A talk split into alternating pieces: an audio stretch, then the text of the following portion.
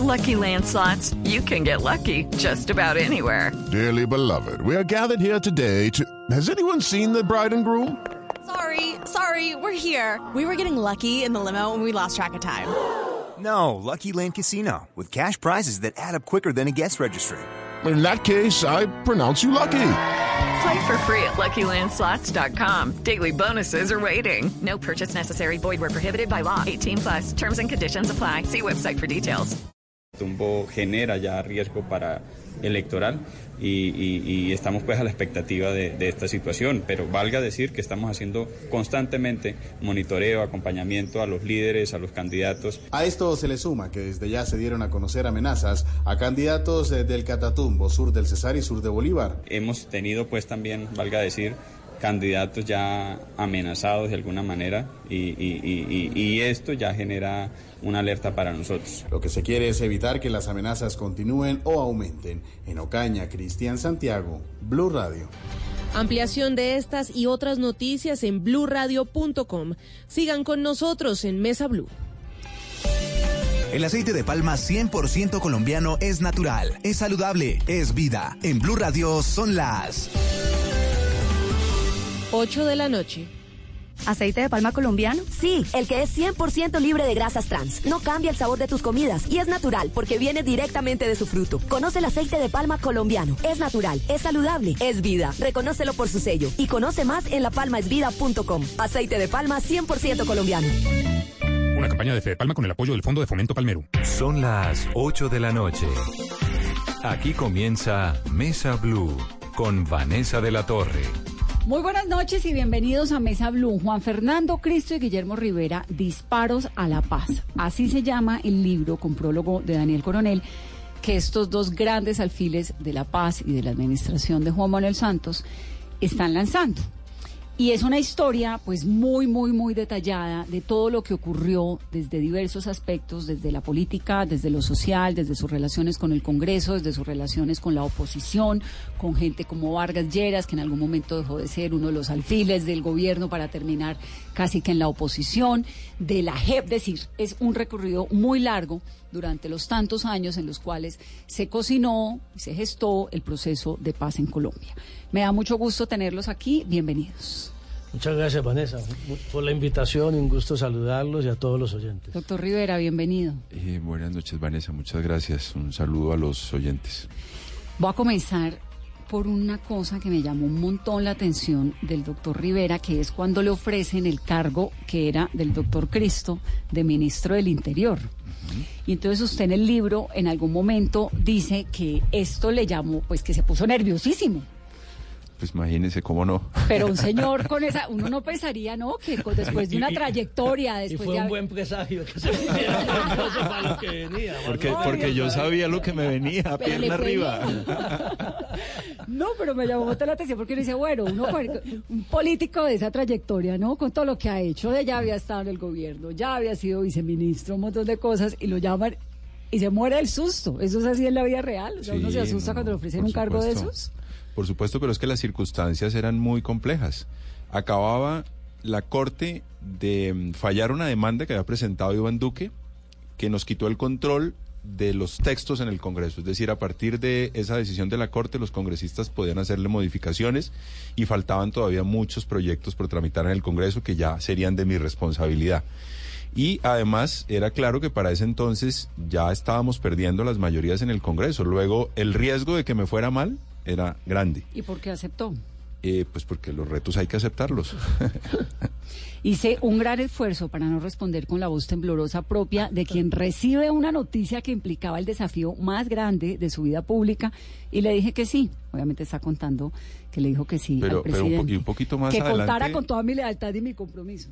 Sí, pero más adelante cuento algo que es aún, digamos, eh, más revelador de lo que significó ese compromiso. Dos o tres días después de, de que me nombraron, se dio en Cali, íbamos, mejor dicho, para el Cauca al desarme de las FARC. No pudimos aterrizar porque había mal tiempo y nos devolvimos a la escuela de la Fuerza Aérea, la Marco Fidel Suárez, en Cali. En Cali. Y en esa comitiva iba Pepe Mujica. Y cuando llegamos a Cali, Sí, que le dijo- eh, el presidente Santos me presentó con Pepe Mujica, le presentó al nuevo ministro del Interior y Mujica lo único que me dijo "Uy, fue, pilas". lo compadezco, lo compadezco y, y ahí también digo que tuve muchas eh, ocasiones en las que recordé las palabras de Mujica, Usted fue ministro del Interior cuánto tiempo? 14 meses, 14 meses, pero le tocó el final, ¿no? La parte, pero la parte más dura, la parte dura. la parte crítica. ¿Y en algún momento se arrepiente ese sí? No, no, no, no me arrepiento para nada. Me parece que ha sido la experiencia más enriquecedora, sin lugar a dudas.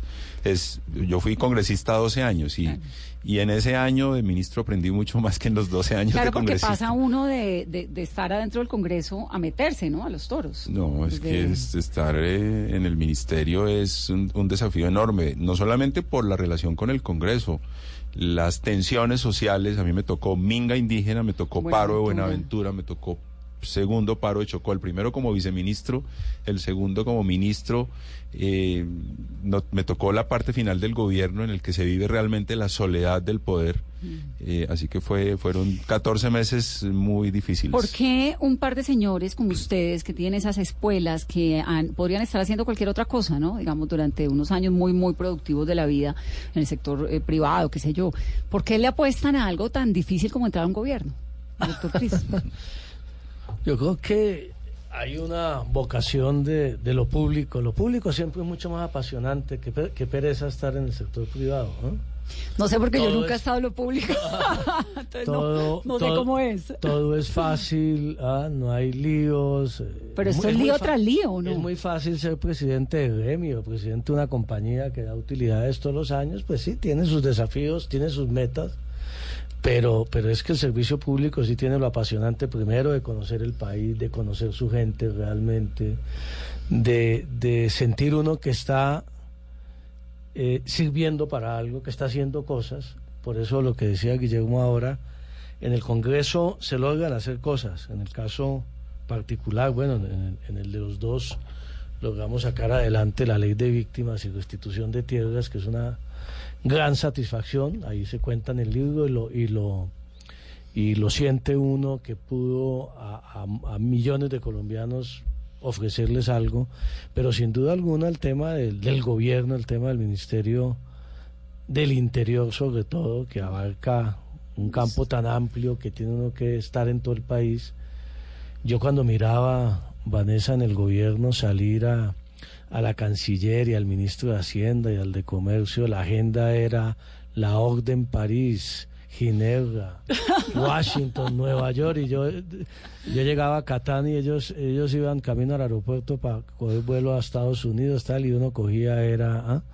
a Mocoa, a Putumayo, a, a Quibdó, a eso. Cauca. Decía, eso es lo que es ser ministro del Interior, pero la verdad es, es muy apasionante. Y, y además, le, le confieso otra cosa. Uno cuando... Yo, yo duré 16 años en el Senado. Fui presidente del Congreso, presidente de la Comisión Primera, presidente de la Comisión Sexta, presidente del Partido Liberal. Entonces uno llega al ministerio pensando Que ya conoce está- todo, que- que lo que tengo ya claro. está Que es amigo de todos. que ya está aprendido y resulta que el ministerio, más allá del Congreso, que obviamente es la tarea primordial, es un ministerio que le permite a uno conocer el país, conocer las comunidades indígenas, conocer las comunidades afros y, y conecta uno con la gente cuando uno le gusta eso, luego me parece que, que la respuesta es esto es lo que en el caso pasión. particular me apasiona. Sí. ¿Cómo ven a la ministra del Interior? Que también fue, estuvo 12 años en el Congreso y ahora es ministra. Pero porque es de Rivera, el doctor Rivera. Eh, no, yo, yo he tratado de no, de no hacer eh, juicios de valor sobre la gestión de la doctora Nancy Patricia, porque es mi sucesora y digamos que quisiera ser prudente, pero... mm, Está siendo súper prudente, sobre todo Sí, con lo de sí, la sí. risa. Sí, yo, yo preferiría no opinar sobre ella, más bien opinar sobre el libro. Bueno, hay otro, de esto hemos hablado en, en alguna entrevista aquí, doctor Cristo, pero a mí no me deja de sorprender verdaderamente esto, pues como para irnos encarrilando en los detalles del libro, el, el episodio de su papá, que usted lo cuenta en algún momento cuando está hablando de las víctimas, casi que al final del En el libro, epílogo, sí. en el epílogo, y recuerda algo que es que a uno a veces se le olvida, que es que usted es víctima también, ¿no? Sí, a su papá lo mataron cuando usted tenía cuántos años? Yo tenía en el año, tenía 31 años. 31. Sí. ¿Y su papá qué hacía? Mi papá era senador. en ese momento senador actuante.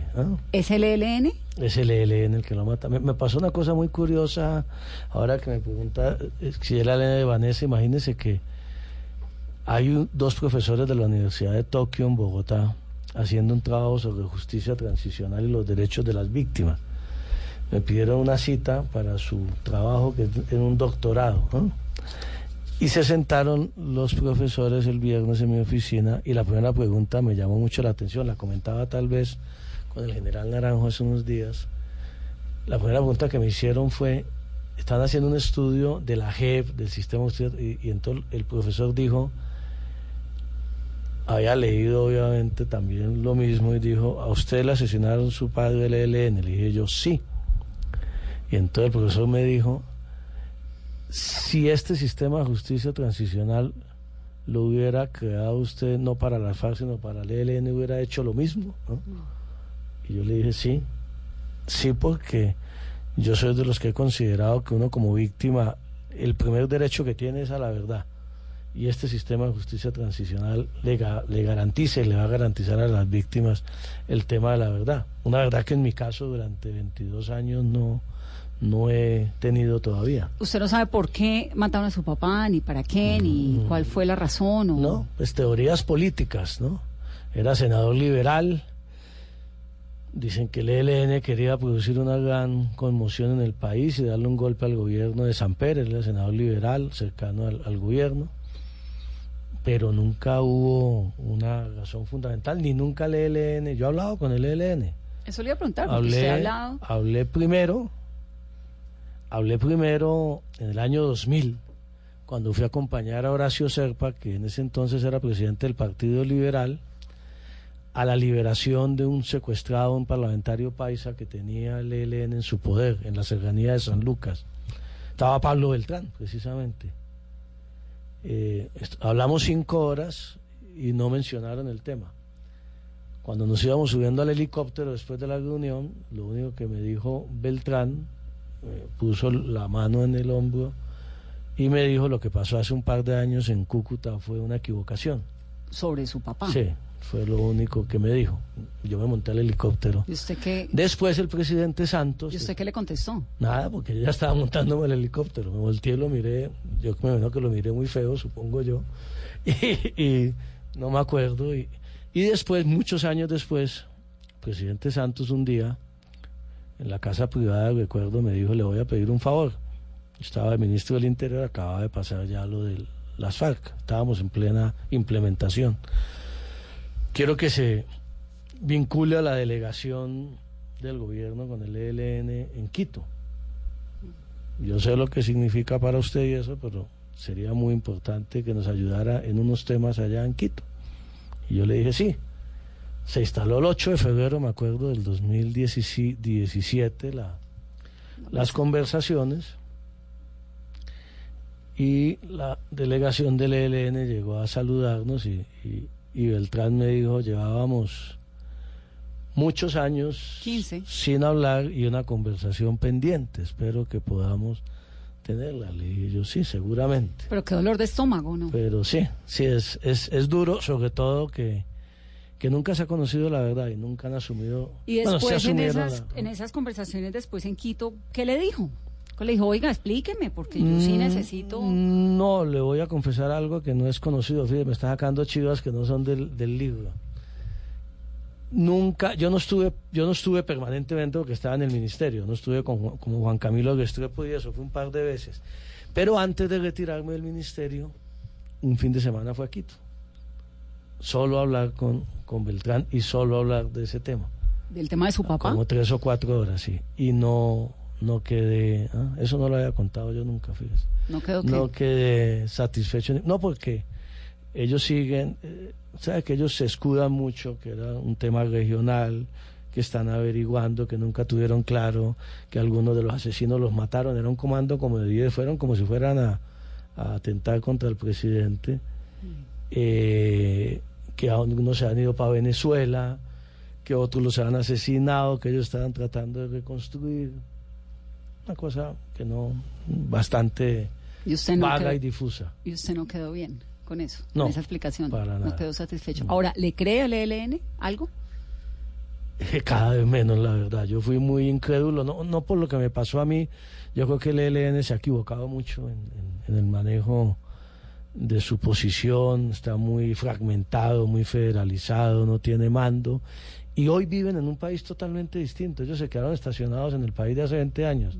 Como algunos amigos del gobierno también, se quedaron en el país del conflicto, de la guerra, de que eh, ellos no entienden que hoy Colombia rechaza de una manera contundente Todo lo que cualquier hacen, secuestro sí, sí, que sí. hacen, que antes no era lo mismo. Y eso es fruto además del acuerdo de paz con las FARC. La gente ya, ya, ya no acepta ese tipo de violencia que hace 20 años era común en Porque el es país. que tal vez no, lo, no habíamos vivido un solo día en el que no tuviéramos un atentado en Eh, algún lugar. y creo que en Exactamente, el- entonces la gente se lo volvió parte del paisaje. Hoy en día vuelve a ser noticia Claro. de primera plana cuando secuestran a alguien. Bueno, tomas de población nunca más volvió a ver cuando hay unos hechos de esa naturaleza. Y el ELN se quedó estacionado en el pasado. Y no entienden que si no toma un, digamos, una guerrilla que se sienta a negociar y que no tiene claro que la negociación es para dejar las armas y abandonar la violencia, pues no va para ninguna Pero parte. usted insiste en algunas partes del libro en que hay que buscar una negociación con el Pues es ELN. que me, me parece que, que es lo que hay que hacer, obviamente sobre la base de que el ELN entienda que tiene que abandonar toda clase de violencia. A mí me parece, por ejemplo, que las condiciones que de alguna manera pone el gobierno de, de Duque hoy a una negociación tienen validez, son sensatas, tienen que abandonar, tienen que dar unas muestras claras de renunciar a la la violencia, y, y, y sobre todo cuando uno se sienta con una guerrilla, porque es que las FARC sí tomaron esa decisión. Desde Pero- el 2012 ellos tenían claro que se sentaban para culminar con un proceso de desarme y desmovilización de las FARC Pero es que y las desaparición uno- de las FARC. El ELN esa discusión no la ha terminado de dar internamente. No sé si a ustedes les pasa que la FARC a uno como que lo sorprende un poco, es decir, escuchar uno, así como sorprenden eh, Santrich con lo que hace, Romaña, El Paisa, Márquez, por otro lado lo sorprende a uno escuchar a Timochenko, ¿no? Que, que con esas eh, posiciones como, como tan de estadista en un país en el que en algún momento uno no sabe muy bien a quién seguir, a quién creerle, ¿no? Como que hay, hay un episodio en, en el momento del país donde eh, el- la ley estatutaria de la JEP está tambaleando, uno no sabe qué es lo que quiere el gobierno, el presidente dice una cosa, pero de pronto termina haciendo otra, y sale Timochenko hablando, no todo el mundo tranquilo, ¿no? Como unos mensajes muy, muy extraños. Sí, a, a mí me parece que, que ni el gobierno ni la sociedad colombiana en general, o en su mayoría, eh, valora adecuadamente lo que está ocurriendo. La gente habla más de Santrich, de Márquez, del Paisa y de Romaña, que son, digamos, los casos negativos, pero habla menos de la organización, que me parece que ha sido muy positiva su actuación, su manera de reaccionar a los acontecimientos. Fíjese usted que Timochenko, incluso ya en el libro está contado, la reunión que, que tuvimos, porque yo acompañé al presidente Santos a esa reunión con Timochenko después de la captura de Santrich, Timochenko empezó esa reunión con una frase. Nosotros nos comprometimos cuando firmamos la paz a respetar las instituciones y el ordenamiento jurídico vigente. ¿Qué- Luego, si ¿A usted alguien... le sorprendió esa declaración? No, a mí no me sorprendió porque Timochenko venía, obviamente nosotros llegamos un poco preocupados a esa reunión porque no era un tema menor la captura de Santrich, pero él, él venía como en esa línea eh, y excepción hecha de Santrich, de Márquez, del País y de Romaña, los demás habían venido teniendo una actuación, digamos, muy, muy alineada con el compromiso no solamente de- del, del texto del acuerdo, sino el compromiso de respetar las instituciones, que es el gran avance del acuerdo de paz. Es que las FARC se comprometieron a respetar las instituciones, no, no, no a cambiarlas, que era lo que siempre habían dicho. Digamos que los cambios institucionales son fundamentalmente los de la justicia, que es transicional, porque la JEP va a estar 15 años máximo, no va a estar más tiempo. Sí, no es para siempre. Entonces me parece que el país debería valorar mucho más lo que la organización política FARC, que es lo que hoy existe, eh, ha asumido como compromiso como con la paz. Pero Guillermo di- dice algo, a, a uno le sorprende mucho acá, eh, y, y- y la oposición fue muy efectiva, y ahí más o menos lo, lo comentamos en, en el libro, con todas las mentiras sobre el acuerdo y cómo distorsionaron toda la realidad. A la gente se le olvida, Vanessa, hablando del tema institucional, que desde el primer día que comenzaron las negociaciones en, eh, en Oslo, las FARC empezaron a pedir que solo firmaban el acuerdo si se convocaba una constituyente y el uribismo a su vez empezó a decir que el presidente Santos iba a entregarle una constituyente a su medida para cambiar el modelo económico, político a las FARC. Nunca, jamás, durante los cinco años de negociación, se contempló siquiera la posibilidad, y las FARC siempre lo supieron, De la o sea, la discusión de la constituyente nunca llegó a la mesa de negociaciones. Era una discusión allá pública de las FARC que planteaban. Por eso llegamos a la figura que ahí, ahí lo planteamos del, del, del plebiscito más el fast track, que era una manera, o sea, las FARC tenían razón en cuanto a que decían necesitamos unas garantías de la implementación del acuerdo. Y las garantías, la única garantía es la constituyente. Nosotros logramos decirle, mire, aquí hay un mecanismo que fue el que nos ideamos bastante original, bastante, los colombianos somos bastante Creativos. creativos en ese tema jurídico del fast track, ¿ah? que le dio mucho manejo al gobierno, que le permitió en medio de las dificultades al interior de la coalición, con el Centro Democrático, con Cambio Radical, sacar adelante los proyectos fundamentales para garantizar una cosa que a la gente se le olvida a veces, es que ya nos acostumbramos, va uno acostumbrando al paisaje, y es que se garantizó con el acuerdo que las FARC ya no existen como movimiento armado, que son un partido político Sí. hoy y no nos acostumbramos a, a- a ver eso. Que sí, que hay unos disidentes, bueno, pero es otra cosa, son disidentes. Pero la FARC, No como existe, partido, como movimiento como armado. movimiento no existe y ya es Ahora un se equivocaron, lo decimos Con el ahí nombre. con el nombre. Sí, le se lo, se lo- otra cosa, ¿no? se El lo partido La dijimos, FARC. se lo dijimos de todas las maneras. en ¿Por su qué le momento. pusieron ese nombre? Que es Por acertado. una, un apego a, a la historia, a Jacobo Arenas, a Tiro Fijo, un apego me parece que equivocado a todo lo que ha sido su lucha armada, pero creo que se equivocaron. Entiendo, entre otras cosas, que están en ese proceso de, ¿De rectificar esa equivocación en los próximos meses. sí. Vamos a hacer una pausa rápidamente. Estamos hablando con los exministros Juan Fernando Cristo y Guillermo Rivera, Cristo además candidato, ex candidato a la presidencia, sobre su nuevo libro, Disparos a la Paz. Volvemos en breve. Esto es Mesa Blue. Todos tenemos un reto, algo que nos impulsa, eso que nos hace levantar de la cama todos los días, un sueño que nos lleva al límite y nada más importa. No importa el dolor, ni la frustración, no importa el tiempo. Un reto que es a la vez nuestro combustible y nuestra obsesión. Porque nada se consigue de la noche a la mañana. Este es mi reto. ¿Cuál es el tuyo? Pasta Sonia, sabor y energía que te hacen mejor. Trabajamos pensando en usted. Respiras fútbol. Palpitas fútbol. Vive ese fútbol. Todo el fútbol. Todo el fútbol en Blue Radio con Beta Play. Apuéstale a tu pasión. Tomémonos un tinto. Seamos amigos. Café Águila Roja. Blue Radio. Pensando en fútbol. Blue Radio. La nueva alternativa. Dejemos atrás la indiferencia y el individualismo. Seamos generosos para que Colombia sea 100% solidaria. Te invitamos a que el próximo domingo 25 de agosto dibujes en tu cuerpo o en una camiseta tu valor más humano y sal a la gran caminata de la solidaridad. Descarga la app Caminata Digital, disponible en App Store y Google Play. Patrocinan Banco da Vivienda, Satena, Justo y Bueno, Banco BBVA, Cámara de Comercio de Bogotá, apoya Ministerio de Cultura, participa Alcaldía Mayor de Bogotá. Te amo Bogotá. Estás escuchando Blue Radio y bluradio.com. El Teatro Mayor Julio Mario Santo Domingo en coproducción con la Ópera de Colombia presenta El Barbero de Sevilla de Rossini con la Orquesta Filarmónica de Bogotá 21, 23 y 25 de agosto. Compre ya sus entradas a través de primera fila o en taquillas del teatro. Apoya Bancolombia y Caracol Televisión. Invita Blue Radio y Alcaldía de Bogotá. Más información www.teatromayor.org. Código PLEP VSF 207.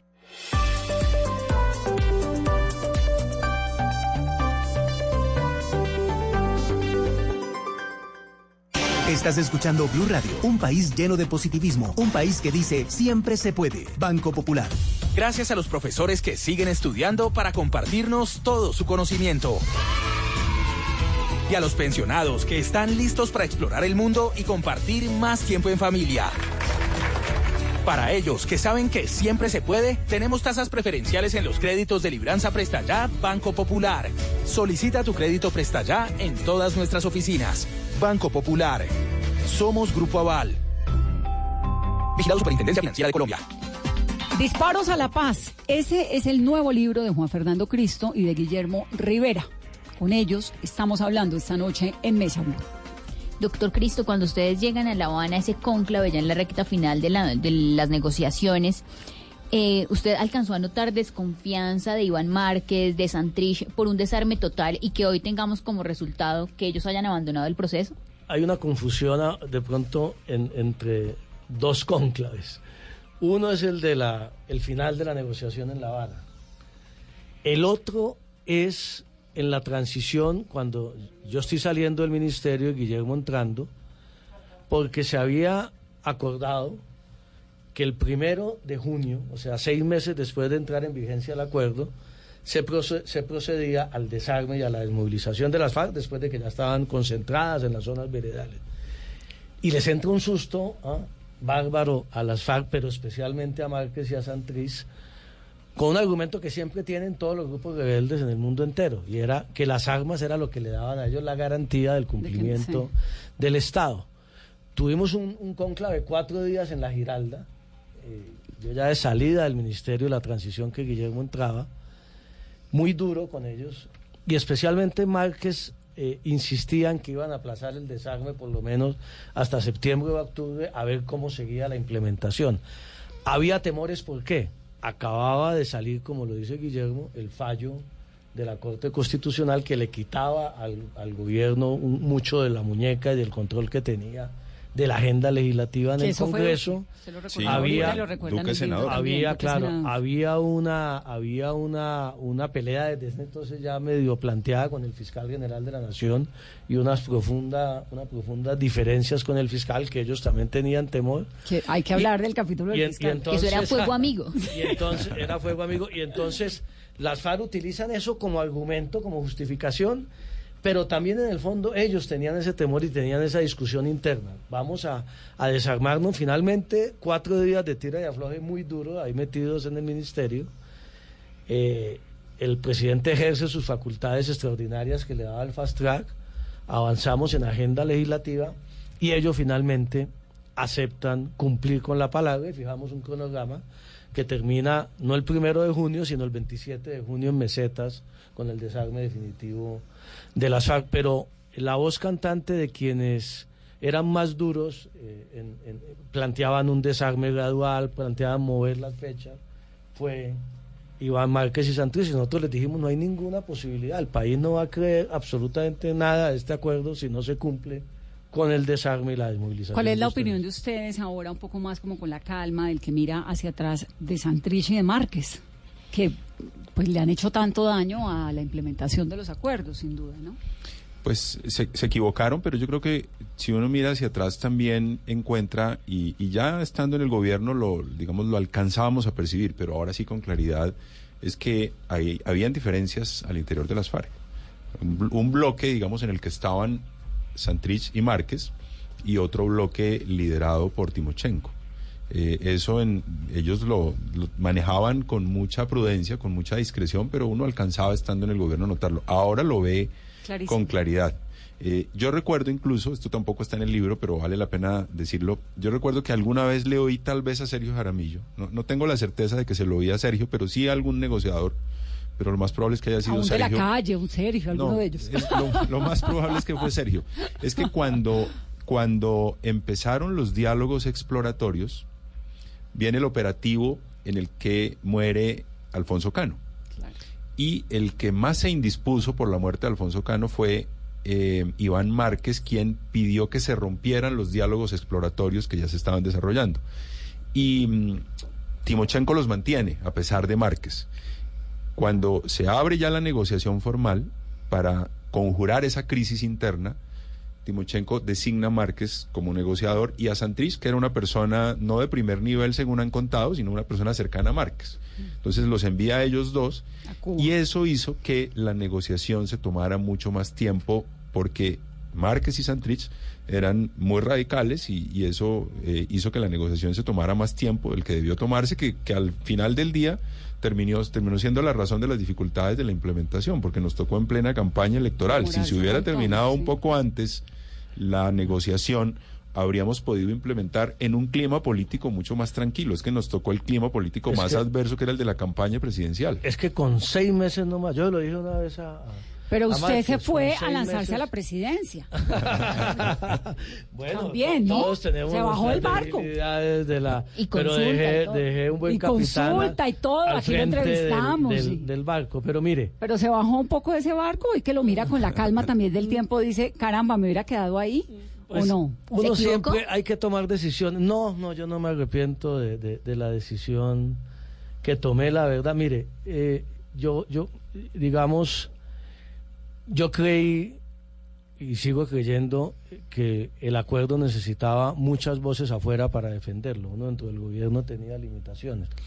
Y yo le dije al presidente, yo quiero salir a una campaña, obviamente, pero a defender el, el- el- acuerdo de paz. Y salimos a hacer esa tarea y la seguimos haciendo y pues la consulta con De la Calle y después acompañé a De la Calle. Pero más, ¿Qué le dijo más allá... presidente, antes de que avance, doctor Cristo, ¿qué le dijo el presidente cuando usted le dijo, yo me voy a ir y yo creo que me voy a lanzar? No, el, el- el- el presidente, el presidente, creo que ahí lo, lo relato en el libro en alguna parte. No, siempre hasta el final me pidió que me quedara, la verdad, con una generosidad inmensa hasta el último día. Ya cuando el último día fui le dije, mire, esto ya. Me inhabilito. Y me dijo, creo que ahí cito alguna frase, me dijo, eso no.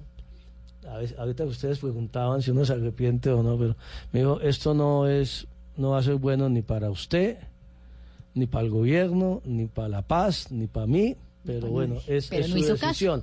Pero mire, más allá de eso, más allá de eso, Vanessa, retomando lo de Guillermo, es que sí demoraron en exceso, es que son- fueron cuatro años, cinco años. Si, si se hubiera podido firmar el acuerdo seis meses antes, independientemente de que yo hubiera salido o no del ministerio, la campaña se tomó. ¿no? Porque, Claro. por ejemplo, le, le pongo otro ejemplo. Germán Vargas, Germán siempre tuvo, le pongo un ejemplo, Germán siempre tuvo las reservas, el celo, la, la cosita ahí adentro de que Humberto de la Calle, si el acuerdo salía bien, si la implementación bien, podía eventualmente quitarle una candidatura exitosa. Y eso llevó a tomar algunas decisiones a cambio radical, porque ya estamos hablando de campaña electoral y ya no del tema del proceso de paz. Cuando yo salí del ministerio hablé con Iván Márquez, ya fuera del ministerio. Y, yo le dije, me, me dijo, me dijo, ministro, va, va a haber mu- mucha demora en el próximo semestre. Y yo, sin duda alguna iba a haber mucho problema. Pero el problema es que ustedes se demoraron mucho. Y él me reconoció, me dijo, sí, nosotros al principio desconfiamos mucho del gobierno y del presidente Santos y, y nos demoramos mucho. Yo les dije, ya nos tomó la campaña electoral y ya entran en juego Un montón de otros cosas que- intereses, otras cosas. Lamentablemente no debería ser así, pero es, es el ser humano y es la política Y a aquí usted- y en el mundo entero. Y al doctor Rivera le tocó en esa campaña lidiar con un Vargas Lleras hiper mega Claro. poderoso, con un cambio radical, pues Eh, impredecible, es que esa fue la consecuencia. y era vicepresidente. Claro, no, ya, ya había salido Germán cuando yo... No, pues claro, pero había sido. Claro, había sido, pero digo que a mí me tocó la parte más crítica justamente por la demora de la firma del acuerdo. La primer, el primer semestre de la implementación fue el, el primer semestre del 2017 y la campaña empezó en forma el segundo semestre del 2017, que fue cuando me tocó a mí. Y como Juan Fernando lo relata, Vargas había mantenido al menos silencio frente al acuerdo. Y ese silencio nos, Siempre, nos además, ayudó. ¿no? Digamos, en eso fue muy coherente, Sí. porque siempre Sí, como vicepresidente... Y muy respetuoso, hay que decirlo todo. Sí. Pero eso nos ayudó porque su bancada acompañó, mientras él estuvo en silencio, su bancada acompañó la implementación. Pero una vez arranca la campaña, Vargas toma la decisión de eh, distanciarse del acuerdo de paz y en septiembre expide Cambio Radical un comunicado diciendo que van a votar en contra de la JEP. Ahí ya me tocó a mí, entonces a mí ya me tocó con unas mayorías muy, muy limitadas. en, en ciertos momentos no las tuvimos. Eh, y eso fue claramente el efecto de la campaña presidencial. Eh, ahí en el libro contado un, un detalle pues anecdótico, en fin, pero, pero muy revelador de lo que ocurrió. Un poco antes de que empezara la, la legislatura del 20 de julio del 2017, nos reunimos con Germán Vargas, obviamente el presidente Santos, el presidente de la Cámara, que era Rodrigo Lara, y eh, Vargas, para hablar de la JEP, y Vargas llegó ese día con un maletín, sacó del maletín una carpeta y le dijo al presidente, mire, presidente, ¿cómo, ¿cómo no voy a estar preocupado si estos son los candidatos a magistrados de la JEP? Aquí está la lista, todos son mamertos. Esa Incluido Yesid Reyes, que estaba en esa lista. Da- Los incluyó a todos. Él no, no, no discriminó. Dijo, todos son mamertos. Eh, y en ese momento prácticamente nos anunció que no íbamos a contar con el apoyo de Cambio Radical. Un mes más tarde o, o tal vez tres semanas más tarde expiden un comunicado en el que dicen que Cambio Radical no votará la ley estatutaria de la JEP. Imagínense tener de Y a ellos Cambio Radical en la y- oposición una ley tan importante. Y ellos incluyeron la modificación de esos impedimentos y esas inhabilidades para se opusieron, aspiraran. se opusieron, pero promovieron además, y los conservadores los acompañaron, eh, un artículo que creaba una incompatibilidad para que quienes hubieran trabajado en ONGs defensoras de derechos humanos no se pudieran posesionar en la JEP. Es decir, er- era realmente contradictorio porque, Pues sí, porque lo el, marco era- normativo de la JEP son los derechos humanos y el derecho internacional Entonces, ¿a quién van a humanitario. contratar? ¿A Y quien Carolina y tenga, a mí? quien ¿no? tenga experiencia en eso, porque ha trabajado en una ONG que defiende derechos humanos, no se podía posesionar. Esa proposición la aprobó el Congreso, por fortuna, y era obvio además, la Corte la declaró inconstitucional. Pero así nos tocó, digamos, en medio de la campaña. Además, Vargas a mediados del año 2017 era virtualmente el presidente. Nadie se imaginaba en ese momento que Iván Duque podía ser presidente. Luego, los congresistas querían más congraciarse con quien sería el presidente que con el actual presidente. Entonces no era solamente la oposición de cambio radical, era que muchos conservadores, muchos de la U que eran Vargas Lleristas, se sumaron eh, a esa oposición que le hicieron fundamentalmente a la ley estatutaria de la JEP y a un proyecto muy importante que todavía está discutiéndose en el Consejo de Estado, que es el de las curules para las víctimas. Nos faltó, según el secretario del Senado, un voto. A nuestro juicio, el proyecto fue aprobado pero obviamente no contamos con cambio radical ni con muchos conservadores, la mayoría, en ese proyecto que le creaba 16 curules en la Cámara de Representantes a las víctimas. Ahora, ¿qué pasó en medio de un país eh, para que esto terminara ocurriendo? Bueno, ahora creo que el plebiscito pues merece obviamente un capítulo aparte porque sí fue como que un gran, una brecha y un rompimiento muy grande dentro de, de- súper innecesario además. Pero ¿qué pasó para que dentro de un país que se le había jugado toda a un proceso de paz donde creo que cualquier persona pensante dice, sí, pues eh, eh, hay que llevar a sacar adelante el proceso de paz. ¿Qué pasó para que se desarticulara de esa manera? Para que Vargas Lleras terminara en, por un lado, para que Cristo se lanzara a la presidencia, para que sí, porque digamos todo hace parte como de un, Pero, de un juego Pero, político, de un juego hay algo- político. hay- Ganó la política a la paz. Yo pienso que hay muchos colombianos que todavía no tienen el alma preparada ni cicatrizada para la reconciliación. Que ahí saca a relucir una Yo frase que- preciosa de Luis Carlos, Carlos Restrepo. Ah, Carlos Restrepo, sí, sí, es una frase, es una frase muy directa que lo dijo, lo dijo Restrepo cuando lo de los paras. Lo dijo y, y hubo escándalo en el país en ese momento y la gente, y fíjese usted, yo creo que Restrepo tenía toda la razón. Encontrar la dosis de verdad en un país, la gente le tiene miedo a la verdad y buena parte de la oposición a la JEP hoy en día es también el temor a, a una verdad del futuro. Entonces yo diría, más que el tema político, eh, Vanessa, yo el tema político lo diría de la siguiente manera. La respuesta por qué el país eso, yo creo que la tiene el prólogo de Daniel Coronel al libro. O sea, la paz de Santos no le servía a Uribe y punto. Pero no sé, porque, No, eso Uribe, sería, porque digamos, Uribe, Uribe nunca quiso el proceso de paz, ni siquiera sin conocer todavía el acuerdo ni nada. O sea, fue oposición permanente y uno no puede desconocer. O sea, cuando uno compara este acuerdo de paz, Vanessa, con los de los años 90, con los del M19, el EPL, el Quintín Lame, los intentos que se hicieron, en los años 90 había grandes consensos en el país de que había que negociar. No había una oposición beligerante a un acuerdo de paz. Este es el primer acuerdo que tiene una oposición ese tamaño. beligerante con popularidad que no se puede negar. Y obviamente eso tiene influencia en la opinión. Y si usted le suma a eso pero eso no es una como ciudadanía poner- que odia a las FARC, entonces está la, está la mezcla adecuada. A mí, a mí no me sorprende la reacción. Obviamente nunca pensé que fuera a ser ma- que se fuera a perder el plebiscito. Y eso ahí pues hay otros elementos y equivocaciones seguramente del gobierno y las mentiras de la oposición. Pero sin duda alguna eh, la explicación a, a por qué un país vota por la paz, que vota en contra de la paz, que aquí vienen muchos académicos haciendo sus tesis doctorales, y esa es la primera pregunta que le hacen a uno. ¿cómo, Cuando pone un pie por fuera de la frontera ¿Cómo Colombia, una sociedad vota en contra de la paz? La respuesta seguimos sin encontrarla, realmente. Es Pero, difícil. pero, pero eh, ponerle esa respuesta a Álvaro Uribe no es como, eh, no sé, reducir No, no, no, el proceso y todo. No, yo no estoy a- diciendo a que solo. muy, muy yo no estoy diciendo que solo Uribe, pero uno no puede menospreciar Claro, uno no lo puede el- menospreciar, la, pero la Coronel dice- capacidad y la y la influencia de Uribe en sectores de la opinión colombiana Es- que nunca un acuerdo de paz, vuelvo y le insisto, había tenido un dirigente político abiertamente de frente con sus argumentos, usted los compartiera o no, oponiéndose a un acuerdo de paz. Es que vuelve y haga memoria, yo le pido.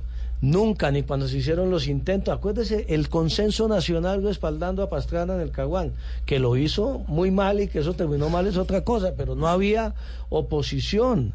En los consensos nacionales, cuando las amnistías, que incluso Álvaro Uribe, ¿se acuerda usted? Se la dio al M19 y fue ponente, ahí no había discusiones. Aquí hubo, desde el primer día, una gran pelea política que uno no puede desconocer. Bueno, Y- y pero hay- entonces, hay- ¿por qué? No, hay- es que quería referirme a algo que sobre eso eh, decimos en el libro, en la introducción. En la introducción mostramos cómo la llegada de Álvaro Uribe al poder en el 2002 tuvo un, un efecto, diríamos, migratorio. ¿Qué pasa cuando Uribe llega en el 2002? Que Después de que el Caguán, gana, gana en primera vuelta con unas mayorías superiores al 50%, obviamente, con una tesis de inexistencia guerra. de conflicto armado, de que había la posibilidad de derrotar militar, militarmente a las FARC, y eso hace que las mayorías en Colombia pasen de ser proclives a la paz o a un acuerdo a ser proclives a creer que se puede una victoria militar. Eh, y ahí se relata, digamos, cómo esa, eh, ese hecho político, que además se repite en el 2006, pues construyó un, un imaginario en un gran sector de la población colombiana que sigue creyendo o siguió creyendo que era posible derrotar militarmente a las FARC y no ven con buenos ojos, como sí lo veía la mayoría de la sociedad colombiana en los 90, que eh, alcanzar un Que se acuerdo un le acuerdo, un servía diálogo, que al fue lo que le país, permitió a Pastrana hacer los a 42 mil Pastrana, a Gaviria, al propio barco. Pero realmente Pero yo- yo quiero, a quiero ahondar un poquito algo, en Guillermo, eso. eh, eh, Vanessa, de eso. Mire, otra explicación, siguiendo la misma línea de la derrota militar. Cuando llega el 2010, el presidente Santos al poder, el país está convencido que las FARC están ya derrotadas militarmente. O sea, la campaña, claro, hubo avances militares importantes, se debilitó militarmente a las FARC, pero la FARC no estaba acabada militarmente. Pero la campaña publicitaria del gobierno entonces fue muy hábil y la gente entonces consideraba, uno hablaba con mucha gente y le decían, pero ¿para qué negociar si estos señores ya, ya, ya están acabados? Todavía Y le dicen a uno, pero es que no era necesario hacer un eh, proceso eh, de paz, ellos estaban Exactamente, ya acabados. estaban liquidados militarmente, que es lo que en el fondo la gente quería. Pero lo- la muestra es, a mí, uno, uno de, de los temas que a mí me impactó mucho en, en- en la implementación fue cuando empezó el desarme ese mes de junio. Vanessa, la gente que decía que las FARC estaban acabadas y esos armamentos que veía uno, eso no eran los fierros viejos de los paramilitares, esas armas modernas, esas armas superpoderosas, uno decía, tenían armas a todo dar para poder seguir dando, eh, generando violencia y generando más víctimas en Colombia 20 años más. Se me está acabando el tiempo, lamentablemente, porque me quedaría una hora más entera aquí hablando, ¿no? Pero hay unas preguntas muy puntuales que quiero hacer. Hay un- una parte del libro donde uno casi que llega a creer, este es suyo, doctor Cristo, que Santos fue a visitar a Uribe a Río Negro, Sí, pero la imagen con la que nos quedamos los periodistas es que esa reunión había sido en el aeropuerto. En la base En la aérea base. en, En Río la Negro. base En la aérea. base, es en la base, claro. Ah, bueno. Pero es que Santos le ofreció a Uribe que iba a la casa Claro. de él. ¿Y qué pasó? Cuando Santos llama a Uribe y le dice, yo quiero ir a visitarlo a su casa, Uribe le dice, no, presidente, yo voy a la base ¿ah? De Río Negro. Tal vez y en no esa si conversación el tema principal fue Andrés Felipe Arias. Pues yo no estuve en esa conversación. En esa conversación estuvo Luis Carlos Villegas, precisamente porque el presidente iba a un acto de la Fuerza Aérea en Medellín y aprovechó esto. Fue el último día antes de firmar el segundo acuerdo. Lo que, lo que sucede es que Uribe le pide a Santos que se aplace la firma del acuerdo, que vuelvan los negociadores de La Habana y, y tome- tomemos lo que se avanzó como un borrador para mirar un último esfuerzo. Y ahí, tanto de la calle como Jaramillo, como el suscrito, yo estaba en Bogotá, de la calle Jaramillo en La Habana, considerábamos que ya se habían agotado todos los esfuerzos, que el tema central, que era el de la participación en política de las FARC, eso no iba a variar y que había que firmar el acuerdo. Entonces, finalmente Santos pues termina la reunión mal y dice pues que no hay nada que hacer. Cuando sale Santos, a- nos llama a varios, yo fui uno de ellos, y Santos en ese momento me comenta sorprendido, y yo, ¿cómo, ¿cómo le fue? Dijo, pues este señor la primera hora de conversación fue sobre, ah, me recibió con el tema de, ah, De Arias. de Arias. ¿Dónde está Andrés Felipe Después Arias? empieza. ¿Saben? No, ni idea. No está en la, escuela de caballería, dicen, ¿no? dicen. ¿Pero alguien lo ha visto? No, no, pues nosotros no vamos a la escuela de caballería. Otro de los episodios y de los disparos eh, que no está en el libro es los disparos de Juan Carlos Pinzón en su momento embajador de Estados Unidos. ah, como, como ya no estaba, ah, él, él disparó durante el acuerdo, pero nosotros Disparó aquí nos- como ministro de defensa. Nos referimos a, a la implementación, entonces ya no, ya no estaba, ah, sí, no, no, no hace parte. Pero ustedes que hicieron este parte de ese gobierno, que vieron a Pinzón en Washington, porque es que Washington, pues es Washington, ¿no? O sea, uno no es embajador en, en- en Lima, con todo respeto, pues es en Washington. Eh, hoy en día, esas posiciones que él manifiesta contra lo que se acordó, lo que se firmó, la implementación, todo ¿lo sorprende? No, a mí no me sorprende. Eh, yo era representante a la Cámara y me opuse, y el doctor Pinzón lo recordará, a un proyecto que él impulsó que modificaba la justicia penal militar. Y yo siempre le dije a él, dije, mire, ¿usted para qué promueve eso? Espere que salga del acuerdo de La Habana que va a crear un modelo de justicia transicional que seguramente va a incluir a los militares. Eh, y la manera como él, digamos, respondía y los adjetivos que utilizaba, pues le, lo llevaban a uno a concluir que claramente él no estaba conforme con el proceso de paz. Y ahí hay que destacar a Vargas positivamente. Vargas siendo vicepresidente y siendo ministro de Vivienda, Sí, cuando empezó, silencio. cuando empezó el, el acuerdo, el proceso de paz, Vargas era ministro de Vivienda, luego fue vicepresidente, Vargas guardó silencio. En cambio, Pinzón sí no guardaba silencio. Desde Pinzón Washington, era, sí. no, pero desde Washington porque le tocaba siendo embajador, pero siendo ministro de Defensa no guardaba silencio. Yo sé Pero que eso era un poco como el juego, ¿no? no, ¿O no, no no, no ¿O era creo. incómodo? Yo sé que, que los negociadores en La Habana tuvieron que sortear dificultades por cuenta de la lengua de Pinzón. Néstor Humberto Martínez. ¿Lo sorprendió esa...? A mí, a, a- mí no me, a mí no me sorprendió la posición de Néstor Humberto frente Usted dice en una parte del libro que es el principal opositor, y lo dice como en un término que lo iguala casi que Álvaro Uribe. No, no, no me acuerdo haber dicho el principal opositor. Yo lo que digo es que fue un error, la, la, la, la- uno de los principales errores de, del presidente Santos. ¿Por qué? Néstor Humberto Martínez fue el crítico más incisivo Ah, y poderoso Ah, sí. que tuvo la JEP y de paso Ah, el sí, acuerdo lo de paz. sí, Ah, lo dijo fue el doctor. Claro, y yo digo que fue un error, pero ¿por qué? Más allá de la persona de, de, de, de- de Néstor Humberto. Porque él nunca fue, digamos, la fiscalía es el órgano más poderoso que hay en Colombia, no hay lugar a duda. y para estos efectos de la paz y lo de la JEP era fundamental. El presidente se equivocó ahí, ahí lo digo, en la terna, simple y sencillamente más allá de la persona de Néstor Humberto, porque tenía que asegurar que estuviera un fiscal que estaba comprometido a fondo sin ninguna clase. Pero ¿cómo se va a equivocar? El de presidente se equivocó en eso y en Bernal. Sí, sí, por ¿Cómo? eso. Ahí O están sea, las en dos equivocaciones. y- en el plebiscito, ¿qué pasa en el due diligence Hubo, varias gobierno? equivocaciones, va- varias metiditas de pata, sin lugar a duda. Pero ¿qué pasa en un gobierno ¿por- que yo- pero usted que al ministro del Interior, usted en su momento no le dice, oiga, presidente, No, pues en este caso ahí contamos que obviamente se lo, Pero se bueno, lo- hay- se hay lo- se lo- decisiones. se lo dijimos, él tomó una decisión que es del fuero presidencial. Néstor Humberto estuvo bastante tiempo por fuera de la terna con ese argumento. Lo Y a, metieron el día anterior. y a última hora, el día anterior, él toma la decisión, presidente Santos consultando con la almohada, nos lo dijo después, eh, de que definitivamente lo iba a incorporar, porque la decisión en un momento de la terna era ni va Néstor Humberto, ni va Perdomo. Del otro lado, que eran objeto además de disputa política del Partido Liberal con Gaviria y de cambio radical con Vargas. Sí, Entonces, llegó un momento en que llegó un momento en que le dijimos a algunos al presidente sin ningún interés político, no entre en esa pelea política, es un pulso de Gaviria y Vargas, cada uno tiene candidato. El, el fiscal no puede ser ni de Gaviria ni de Vargas, tiene que ser de usted y comprometido con la paz. Él toma la decisión, dice, bueno, va Yesid Reyes, va Mónica Cifuentes y voy a buscar un tercero.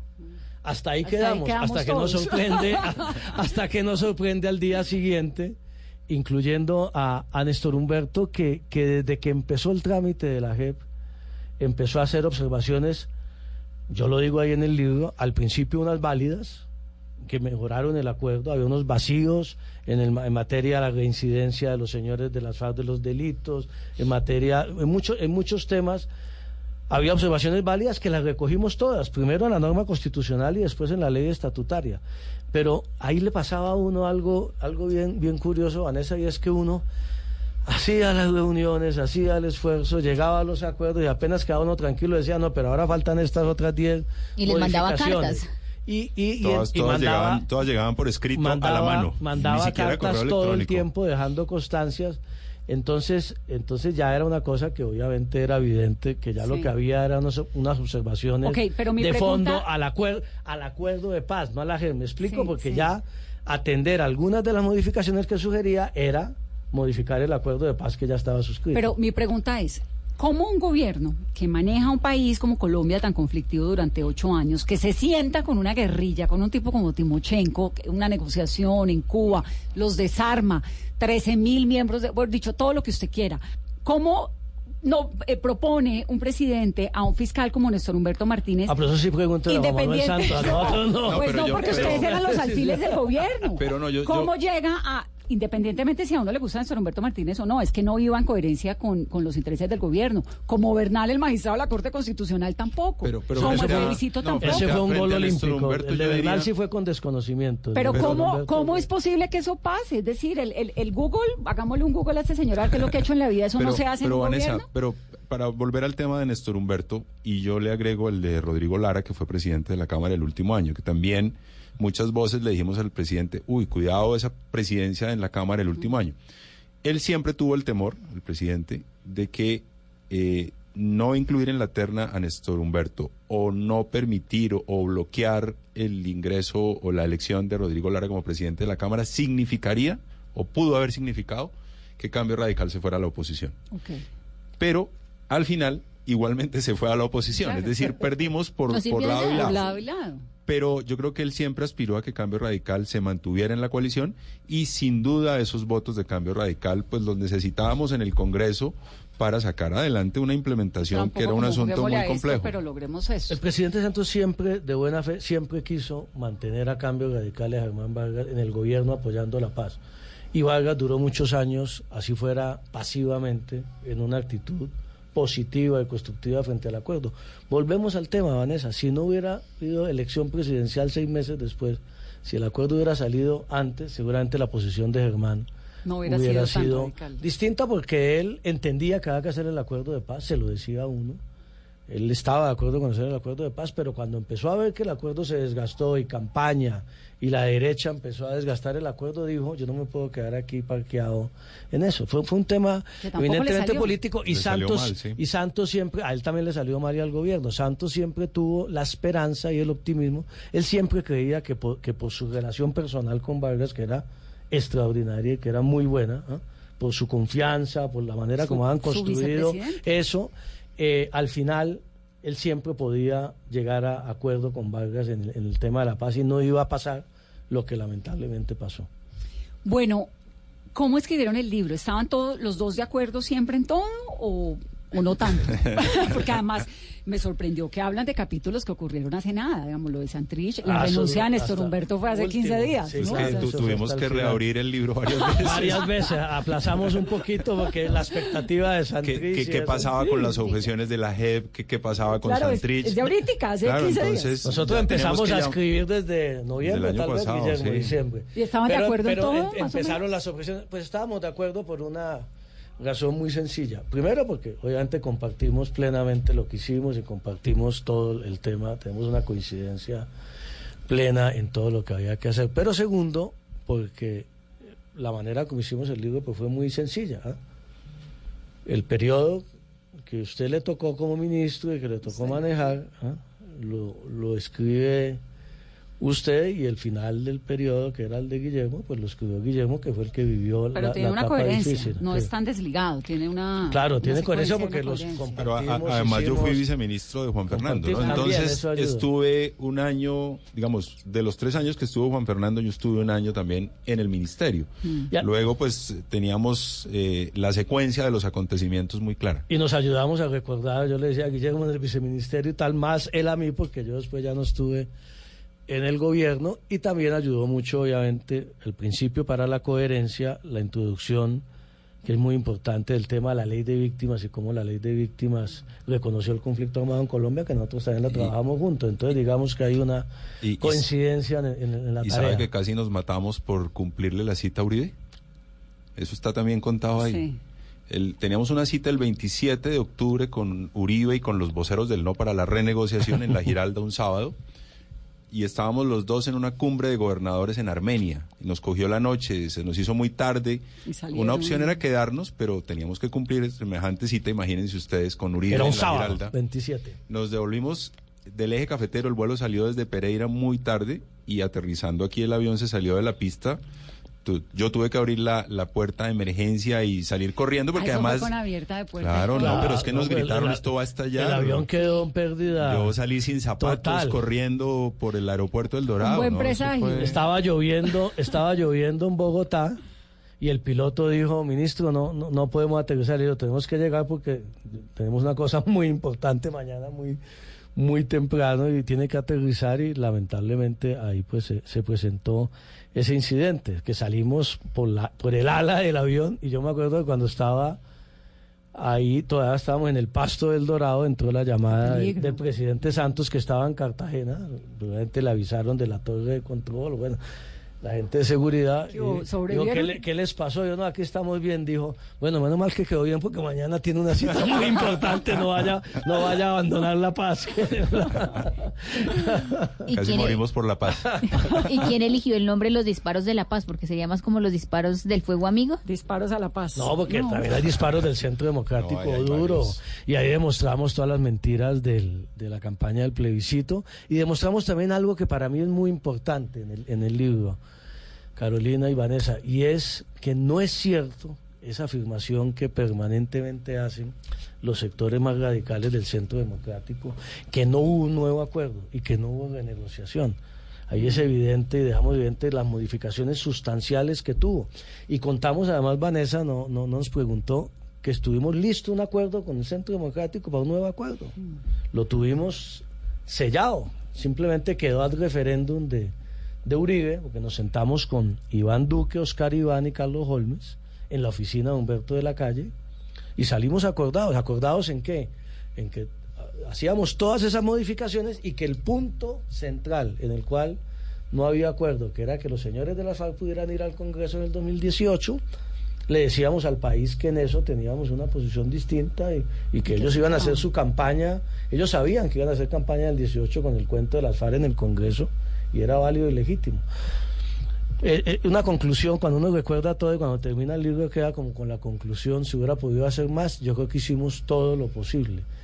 La conclusión para mí, lamentablemente, fue que el Centro Democrático entendió, y, y si lo ven en términos políticos tenía razón.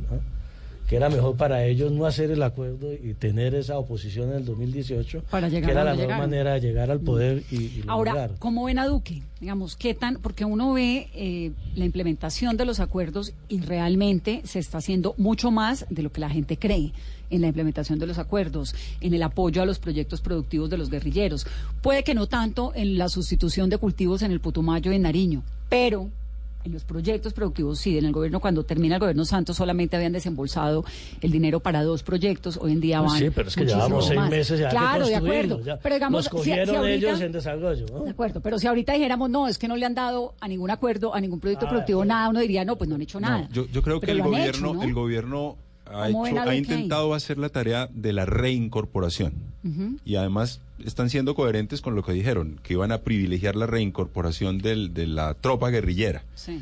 Y, y creo que en eso están trabajando. Pero hay algo, y está dicho en el libro, en el, en el último capítulo, el que tiene que ver con el exterminio de los líderes sociales, en el que realmente no están haciendo las cosas.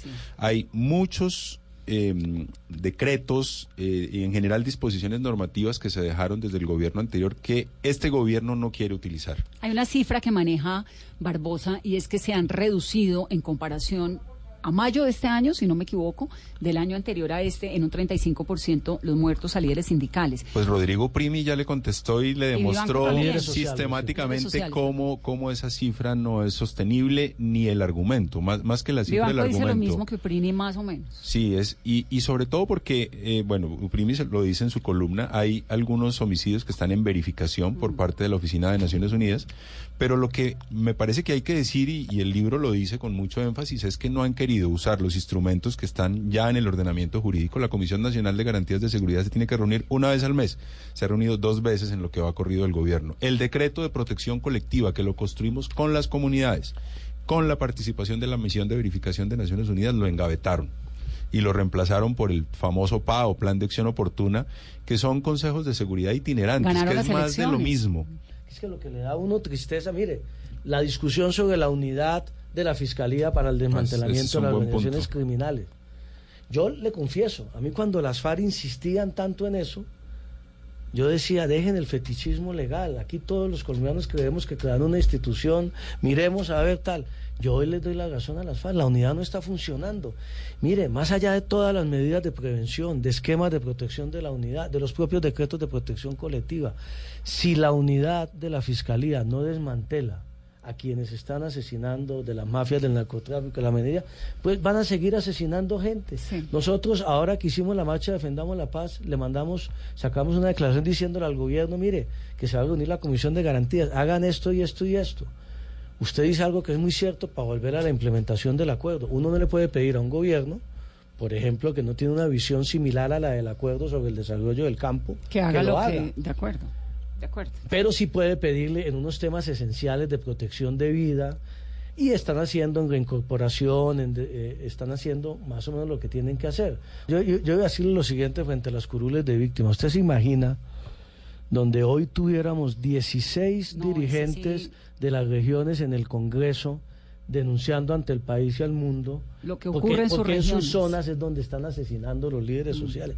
Ahí sí tendrían más dolientes que usted, y que usted, y que yo, y que Mm. todos, porque es la gente en la región. Y ese era el propósito. Y eh, hay un tema que está en el acuerdo, en el acuerdo y está dicho en el libro. El acuerdo plantea un, la- un pacto político para eh, proteger la vida, para rechazar la violencia. Eso no le cuesta al gobierno nada. Hacer esa convocatoria y que todos rechacemos, todos los dirigentes políticos junto con el gobierno rechacemos esos homicidios y propongámonos como prioridad proteger la vida de la gente. Yo creo que para eso no se necesita tener la misma visión de modelo de Estado. eh, porque claramente no la tenemos. la. Es lo mínimo es, lo esencial, que es lo punto que estamos planteando de ahí. acuerdo es en ese y podemos trabajar juntos